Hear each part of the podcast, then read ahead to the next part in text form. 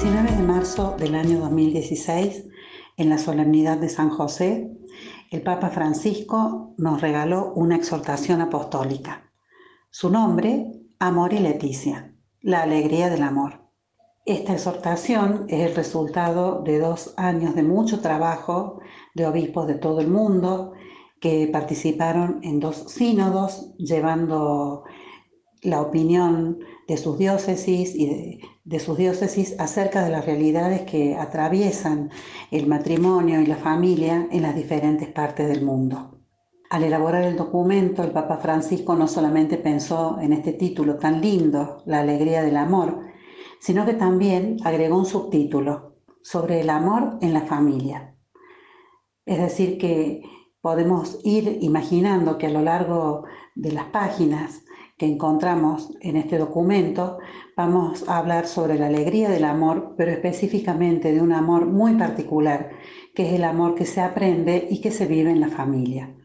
Por eso a mí me pareció interesante acercarles algunas reflexiones de las que encuentro en este documento, que personalmente me, encanta porque me invitó a, a repensar mi lugar como hija, como esposa, como mamá, me invitó también a dar gracias a Dios por haberme regalado esta vocación y no otra.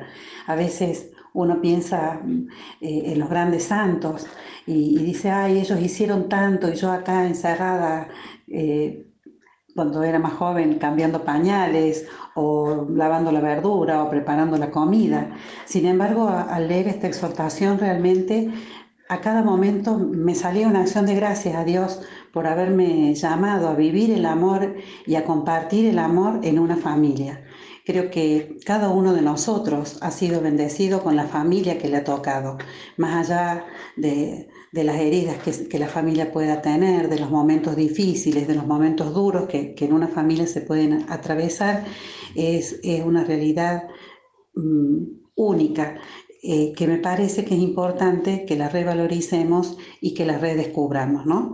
Eh, fíjense, dos personas se conocen, establecen un vínculo, se hacen responsables de ese sentir y sobre ellas se funda esta comunidad que es única, ¿no? Y, y cuando este milagro acontece lo celebramos mucho. Es muy raro que, una pareja se una, se case, reciba el sacramento no y no esté acompañada de un festejo. Lo festejamos todos, los amigos, la familia extensa, viajamos, nos ponemos lindos, compramos un regalo, nos reímos, celebramos, brindamos, porque una familia siempre es un milagro, porque una familia creo que siempre es una maravilla y por eso que nos conmueve y por eso es que nos emociona ya desde su inicio. Yo también creo que nadie funda una familia si no es para amar, aunque después en el camino puedan pasar algunas cuestiones que nos, puedan apartar del proyecto o de aquello primero que, que soñamos o que imaginamos, una familia y el inicio de una familia siempre es por amor y para amar. Y bueno, el Papa vio la necesidad de que todos repensáramos la familia, de que descubriéramos o redescubriéramos su belleza y nos regala esta exhortación que ya en su primer párrafo nos dice algo que me conmueve el alma. Él dice, la alegría del amor que se vive en las familias es también el júbilo de la iglesia.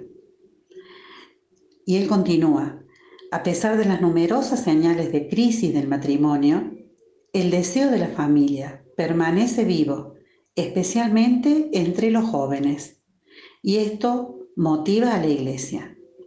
Como respuesta a ese anhelo, continúa, el anuncio cristiano relativo a la familia es verdaderamente una buena noticia. La verdad que yo creo que realmente es así.